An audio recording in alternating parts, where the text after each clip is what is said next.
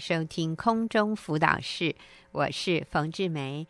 啊、今天我继续请到菲比姐妹来到我们的节目里面，跟我们分享她的生命故事。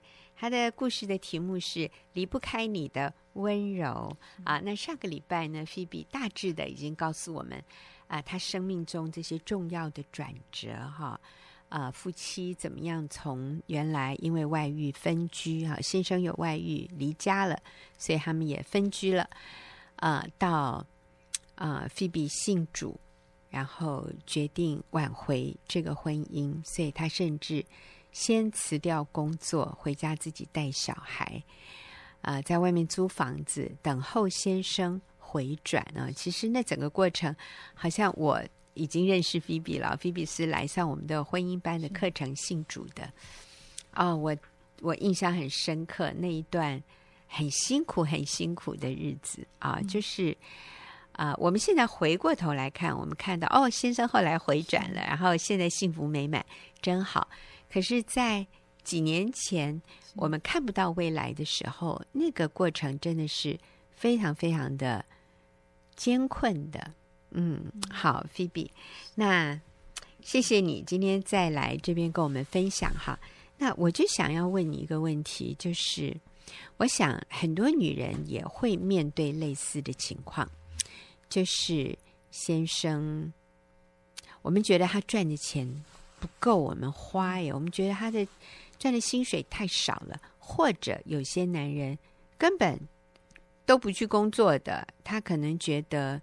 工作遇到瓶颈，工作有挫折，呃，别人看不起他，老板刁难他，他就算了算了，他就辞掉工作回家，然后又找不到工作，一直在家里闲晃啊。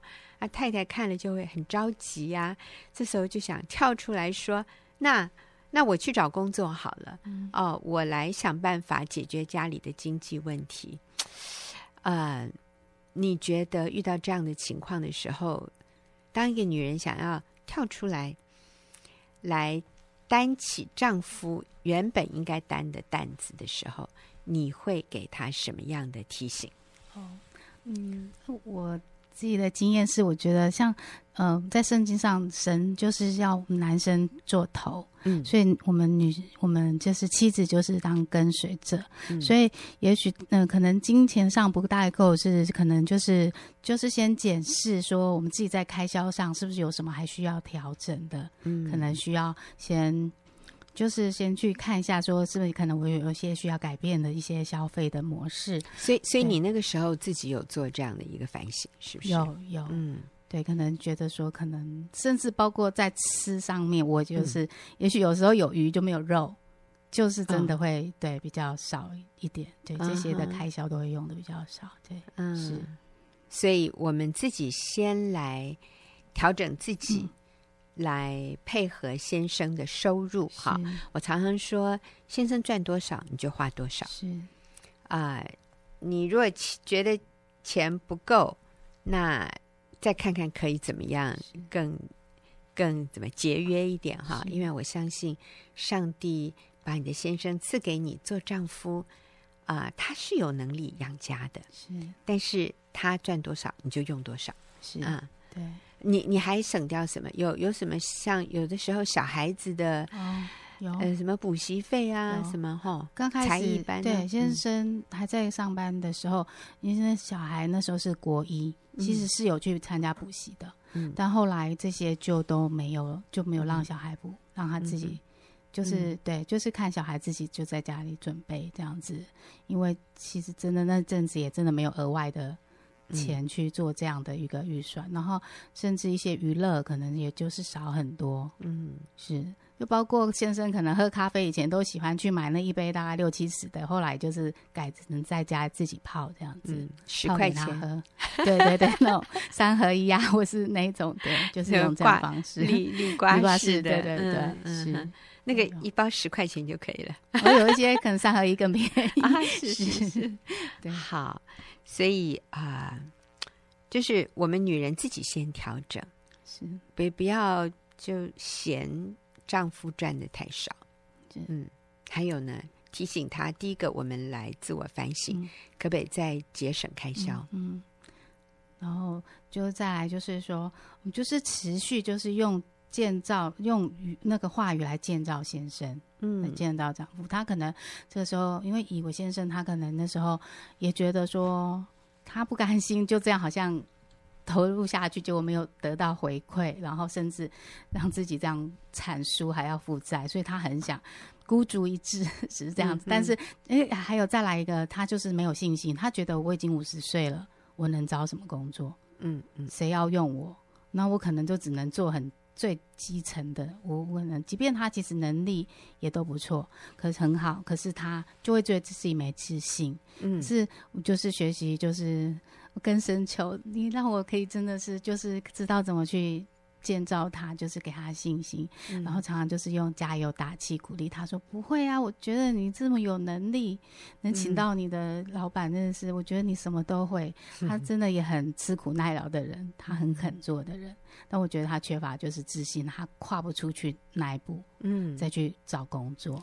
所以太太这个时候首要的任务不是跳出来。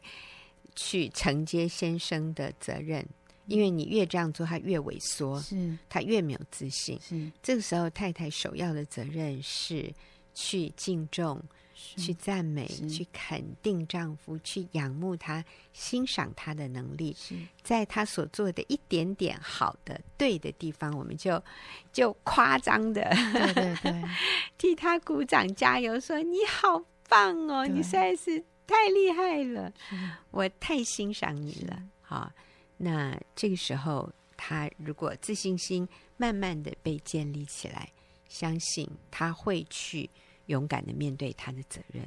是对，嗯、我觉得，如果是我当时自己跳出来，嗯，我我觉得可能现在我们的状况可能不是这么幸福、嗯、美满、甜蜜，嗯、而是可能我就可能开始瞧不起先生，嗯、然后我又开始有受害者情节，说都是你因为让家负债，嗯、然后你让我还要出来，嗯，承担帮你承担这一些东西，嗯、然后可能我又越看他就越不顺眼。没错，没错。其实，上帝造男造女，他要男人是成为那个一家之主。可是，当女人去取代这个位置，女人变成一家之主，其实女人里面是不开心的。其实，我们我们是喜欢被保护的，我们喜欢是可以。啊、呃，这个头靠在这个强壮的男人的肩膀上的，我们其实不喜欢一个男人靠在我们的肩膀上，那个感觉好奇怪哦，哈。可是也 有一些女人感觉，好像她就觉得，可是我不跳出来，她不会跳，她就是这样啊，嗯、就摆烂啊。嗯、可是我觉得就是。嗯，说白烂嘛，不，反正就是说他可能现在还没有准备好，那我们就是，那他好啊，那我们就是，呃，吃稀饭大家就跟着吃稀饭，吃差一点就吃，跟着吃差一点这样子，就是随着跟随着他的脚步就是了。对，我觉得真的要相信上帝把这个男人给你，就是最合适你的，啊、他做你的丈夫，他最合适做你们家的一家之主。我们要对先生的这个位分，嗯，有信心，并且尊重上帝给他的那个位分。我们就是，其实最重要的是信靠神，相信上帝不会撇弃你们，所以持续建造丈夫。还有呢，呃，再来就是像就是在用这样话语在。就是一直建造他之后，他就一定会，呃，他敬重顺服仰慕他，就是他的自信心就会因为你一直这样建造他，他已经就会越来越有自信。有时候他也会觉得，哎、嗯，有吗？我有这么好吗？他常常也会这样。我说 有啊，你其实是我真的觉得，其实你能力很好，又哦又又负责任，这样常常建造他。嗯、然后他就是开始，我就看到他真的肩膀就硬挺，他就越来越有那个责任感。我就觉得说，哦，我。我我先生，我我我的老婆，我的孩子都是这么的看我，嗯、这么的好，这么的好优秀，嗯，对，然后他就才有那个勇气去面对外面，即便他在找工作可能不是很顺利或怎样，可是我们还是一样在样持续的，就是为他加油打气，因为他感觉到老婆孩子都靠他耶，是。他好重要哦，如果他。不努力，那真的全家喝西北风哎！他他感受到那个后果是很真实的。如果这时候太太跳出来，他就会想到说：反正有人帮我挡啊，反正有人帮我收拾啊，啊，嗯，这个并不是一个智慧的做法，所以我们要按的按耐得住，哈、啊，就不要跳出来来做本来先生应该负的那些责任。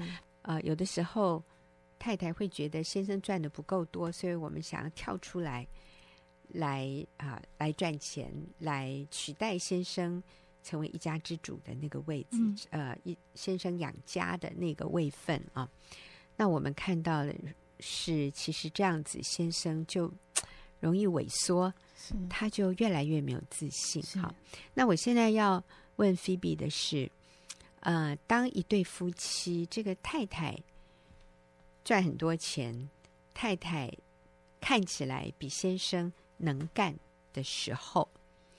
嗯，其实我们太太都很能干了啊，嗯，但就是说，有的时候，如果我们钱赚的比先生多，会会比较容易陷入一种什么样的婚姻危机啊？你可以提醒一下女士们吗？哦，好，嗯，我觉得这样的话，其实先生有时候就是会比较没有责任感，或者是他会觉得说，反正我可以靠太太，嗯，就是靠太太的收入可能就够。来帮养我们这个家了，嗯，而且我也看到真的有真实的例子是，嗯，当先太太她赚的比先生多，先生他就会常常工作就不稳定，嗯，他就会觉得啊，我这个可能这个工作我不大适合，我可能要再换工作，因为对，因为这我这个老板我没有办法忍受，对，嗯，因为他其实是有一个。靠山，对对，很靠靠靠山，因为他知道，反正靠靠你的就够了。我其实做，我其实觉得说，我做不开心，我就会想要换工作。嗯，对，嗯，因为他有后路，对他有后路。可是当他知道他没有后路的时候呢？对，就我觉得就举我的例子，先生一直其实有好几次都很想暗示明示，都说就说，那你可以没钱了怎么办？你觉得要怎么办？嗯、他就问我要怎么办，我就真好好好好怕他真的把难题交给我说，他叫我要出去工作。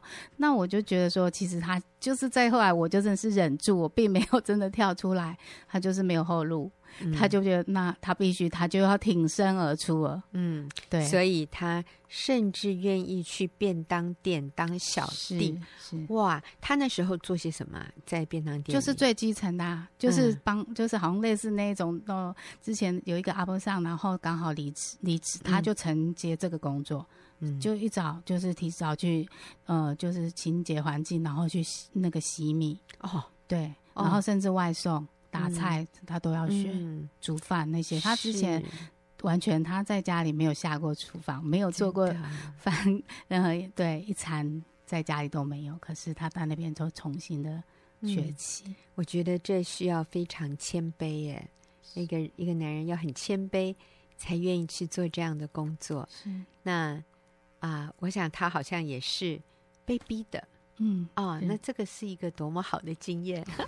那他做那个做了多久？他那个做了嗯四个多月。哦，然后就他就决定说，那他想要找前公司老板投递履历。对，其实以前对。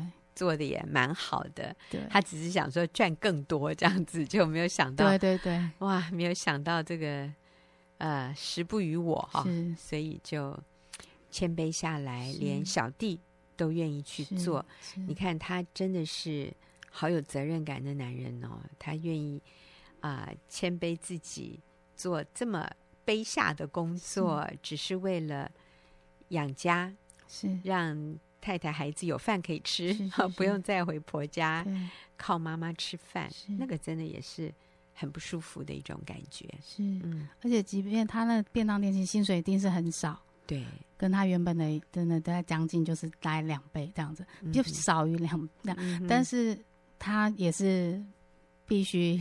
放下身段去做这样工作，嗯、因为，对啊，因为那时候真的就是好像没有人可以靠啦，嗯，钱没钱，然后该借的钱，嗯、就是对他已经也真的是必须，他就是要承担起这一切，所以他才真的，我才看到他真的，真的就是肩膀越来越硬挺，嗯嗯，好令人敬佩，是是是，去便当店做小弟其实是很令人敬佩的。那他也后来愿意放下身段，向前公司老板。投履历，哎，结果公司老板也很哈，也很怎么说，也很赏识他，对对、哦，就给他机会，而且有一点不计前嫌，因为他当时要离职，老板是叫他说你不要离职，他是没有跟老板说他要去投资股票，嗯、但是他一副跟老板说他好像哦，他的工作未来又多哦，好像很、嗯、很好这样，那老板就说就一直留他，他是不愿意的，然后其实是有一点。就是有点就不是很开心的走，所以当先生跟我讲说他跟前老板投递履前公司投递履历的时候，我也好感动，我也就真的是夸奖他，我觉得你就是真正的勇者哎、欸，你、嗯、虽然是很害怕，你也怕可能回去被老板搞不好还要羞辱你一番，说啊你也没有什么，嗯、你你没有你想的讲的这么的 工作这么好，然后他竟然不怕，竟然愿意这样子做，对。是，所以，所以一个男人，当他看到自己是一家之主的这个重要性的时候，我觉得他就会会全力以赴。可是，如果我们让他觉得还有后路，老婆反正呃能力很强啊，很轻松的也可以赚几万块，他真的就不需要去好像强迫自己去成长。是。啊，这个好像今天是情势所逼，他一定要成长，愿意谦卑下来。那上帝也为他开路啊，所以我在这里看到这个妻子的态度是那个关键。那就像菲比你刚刚说的，有的时候当一个女人在外面非常呃，就事业做得很好，钱赚的很多，我们也容易落入试探呢，落入一些陷阱。就是我们容易轻看丈夫，啊、呃，我们开始嫌弃他，我们不再敬重顺服他，我们不把他看在眼里。那这时候，一个男人的感觉是什么？他会觉得就非常没有自信，嗯，然后会觉得他好像矮你一截，嗯，他真的也没有办法当头，因为变得好像就是他要需要靠你。然后其实这就变成是角色就互换，变成你是你们，嗯，就是妻子是家里的头，什么决定都是由妻子来做决定。嗯、其实这不是在建造丈夫的一个对对，对，而且妻子也不快乐哦。是当我们做一家之主，然后我们可以呼风唤雨，然后我们比先生厉害，这个男人就萎缩。是，然后我们。其实，上帝造我们是要成为丈夫的帮助者。我们应该用我们所有的能力，用我们的智慧来帮助他成为那个有自信、有肩膀的男人，而不是我去取代他。当我取代他的时候，其实我是很没有安全感的，因为其实上帝造女人是。是站在丈夫旁边的。当我们不能站在丈夫身边，其实我们里面是是是不快乐、不满足的。我们是孤单的。嗯，我们多么希望可以依偎在丈夫的身边，是，然后有那个真实的安全感，对这个关系也是有一生一世的安全感。可是，嗯，当我们去调换那个角色，我们想要去取代丈夫的责任的时候。啊、呃，我们并不快乐，然后这个男人也就越来越弱，是，他也越来越啊、呃，里面越虚，他里面越来越没有自信，他越来越自卑。是，那我们看到他那样子，其实我们也很痛苦。是，所以我觉得一个有智慧的女人，就是愿意守住上帝给我们的这样的一个位分。我们。建立丈夫，我们告诉他，你就是我心中的英雄啊！你的能力绝对够的，我们都依靠你啊！我们都在家给你打气加油，我们都我们把家弄得好好的，让你回来可以很开心好！所以我觉得菲比也做了一件很棒的事情，就是你经常给他精油按摩，是对不对？是按摩完了以后还用什么？温灸罐，这也是我第一次听到这种东西啊。那就是让他回来有有非常高级的享受，帝皇般的待遇，因为你就是我们的国王。哪怕你在那边是便当店小弟，是，可是你回来了，我就是要给你最高的礼遇，我就是这样的仰慕你、欣赏你。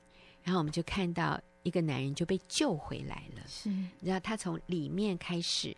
有那个自信，有那个责任感，所以好重要。我觉得菲比，你真的是设立一个很好的榜样。嗯、那但是这个真的是今天的世界，嗯，世界的价值观不认同的，是世界的价值观是要我们女人也要出去有自己的事业，也要有一番作为，这样你才有价值。是，但是往往我们这样做的时候，我们失去了婚姻，我们失去了家庭。然后丈夫的心就离我们越来越远，是。然后我们又很不快乐，我们就觉得自己是受害者。嗯、那如果我们回到上帝起初给我们的那个角色，你就会发现，当你的位置对了，别人也会回到对的位置上。对，好感谢啊，好感谢 B B。那我们也休息一会儿，等一下就进入问题解答。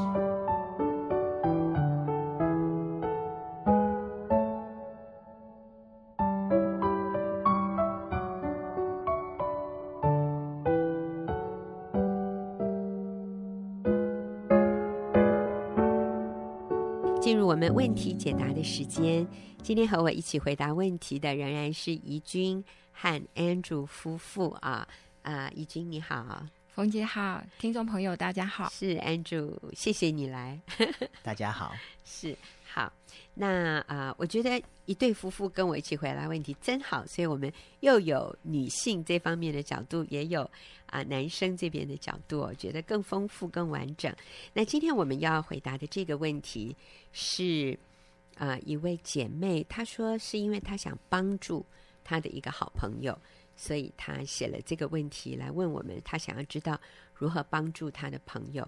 那简单的来说，啊、约二十年前，啊、他朋友的先生独自返台创业，开了一间公司，啊、可是这个财务上好像就一直是有很多的问题，所以这位先生也呃，私底下去跟姐妹的娘家借了钱，然后又动用了夫妻的一个。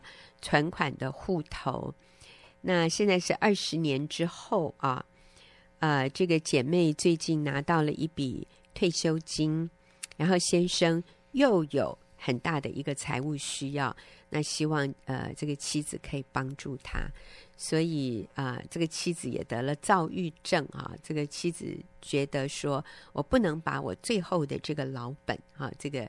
呃，保命钱再拿出来给先生挥霍，因为先生就是坚决的不告诉妻子这些金钱的流向，到底为什么那么多钱都被你搞光了？嗯，所以写信来的这位姐妹，她就说：啊、呃，请问除了陪伴姐妹、倾听、代祷之外，我还能做什么呢？那我的好朋友姐妹又该怎么办呢？所以我们就请怡君先给她一点帮助。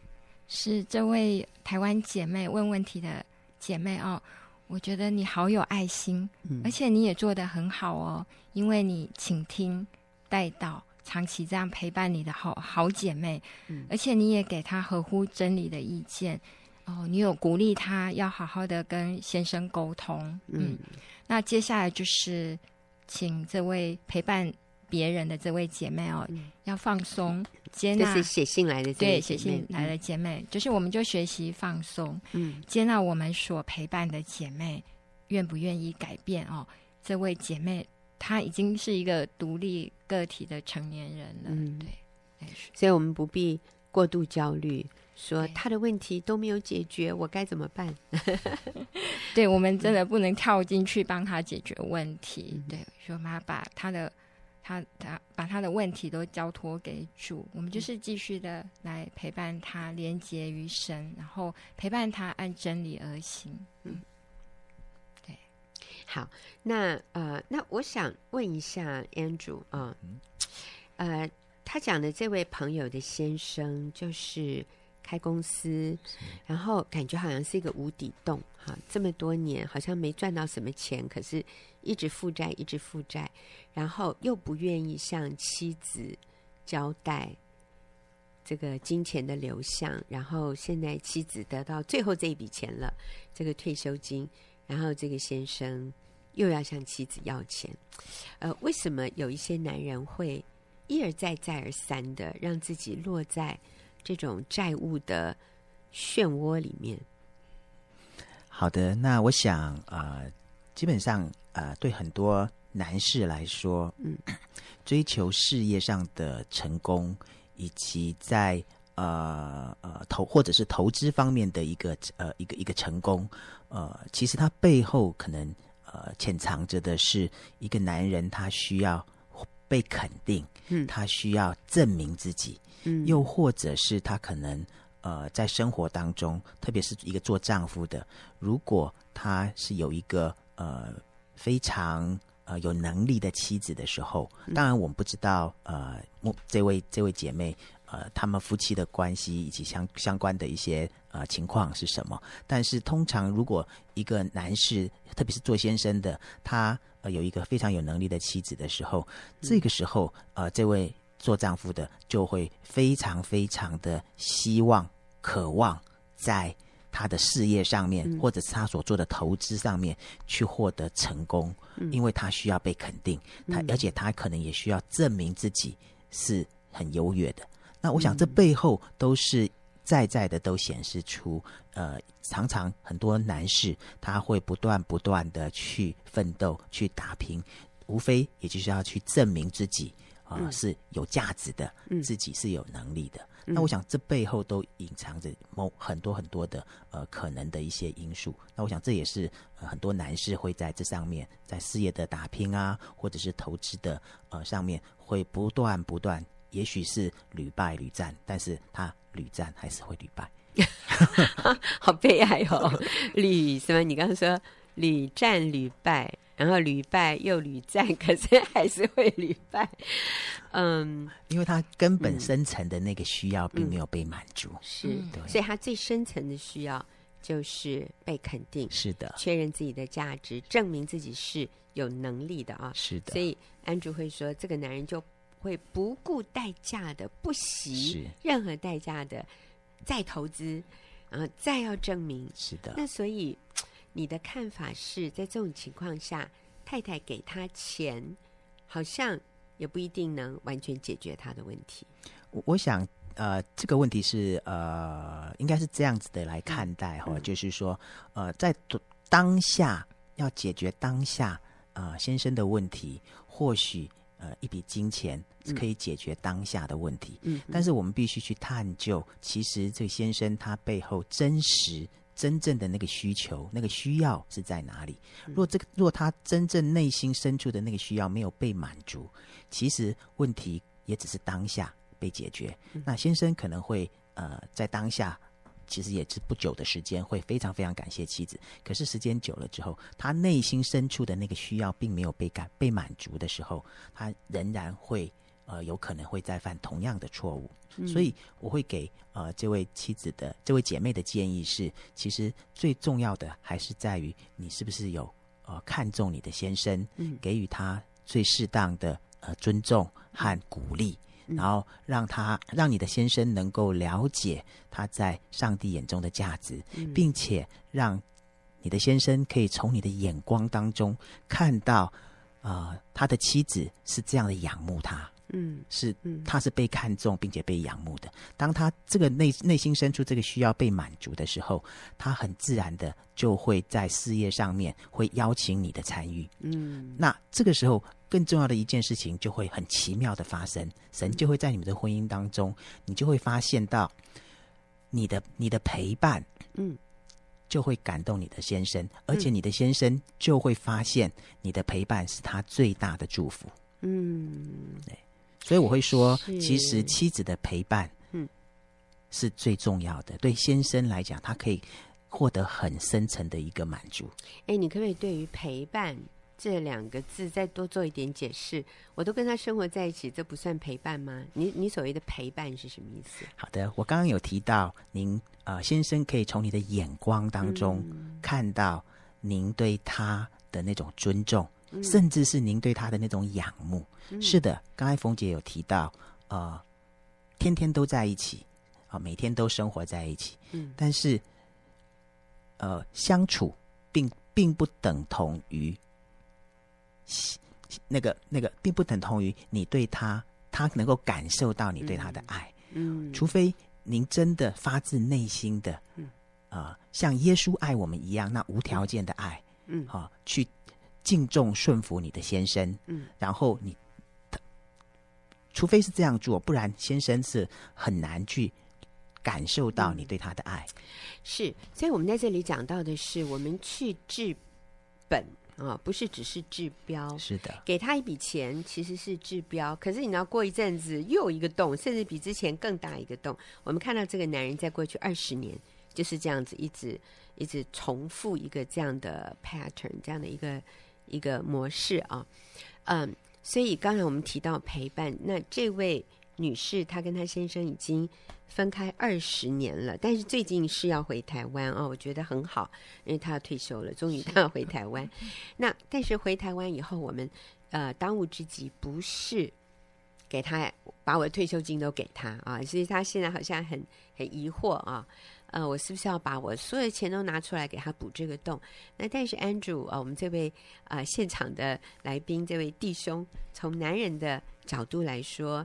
你给他一笔钱，其实并没有真正解决他最深的问题。所以，这位从国外回来的朋友啊，这位姐妹，我们的建议是，他先去学习怎么样敬重、仰慕她的丈夫。给先生钱，呃，不一定啊，呃，我们不是反对你给先生钱，而是说。啊，我们来了解这个男人为什么会一而再、再而三把自己弄到这样的一个入不敷出，然后负债累累，然后又呃，其实也是很痛苦的，要向太太要钱，要向娘家的岳父岳母要钱，这真的是。没有男人会喜欢这样，但是为什么一个人会重复的把自己放在这样的一个困境里？我们说，其实就是他内心有一个很深的需要证明自己的价值和能力啊、想要获得肯定，想要确认自己的价值这样的一个一个匮乏，他里面的缺乏好像驱策他要一直去证明他自己，可是又屡战屡败。哈，那呃，当然我，我我们也建议说，呃，妻子对丈夫的陪伴是最重要的。那怡君，你这边还有什么想要建议的吗？嗯，是，我觉得好高兴哦，很棒耶！这个美国的姐妹要搬回来了，嗯，就赶快搬回来跟先生同住，嗯，然后重建夫妻的关系。这当中就是要来。呃，修呃修复关系，重新建立彼此的信任感，还有很多呃要要练习的。就请我先生来讲一个见证。嗯，好的。那我想，我们刚刚有提到，呃，其实先生他很需要内心深层的一个呃满足，是来自于妻子的陪伴。